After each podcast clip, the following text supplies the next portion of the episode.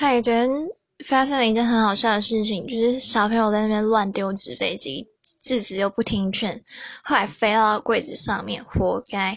然后有一个陈小胖自己端椅子过去要捡，后来我就因为我他刚刚好被被我看到，我就被我制止，我说不准踩。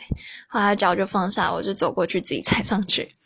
然后小朋友就说：“哎，不是说不能踩吗？”我说：“因为我是大人啊，大人。”然后我剪下来的时候，他们就丢了很犀利的问题给我，就是说：“可是陈小胖比你高诶。”然后我就天呐，真的是这样好心帮他们剪，还要被攻击，真的是。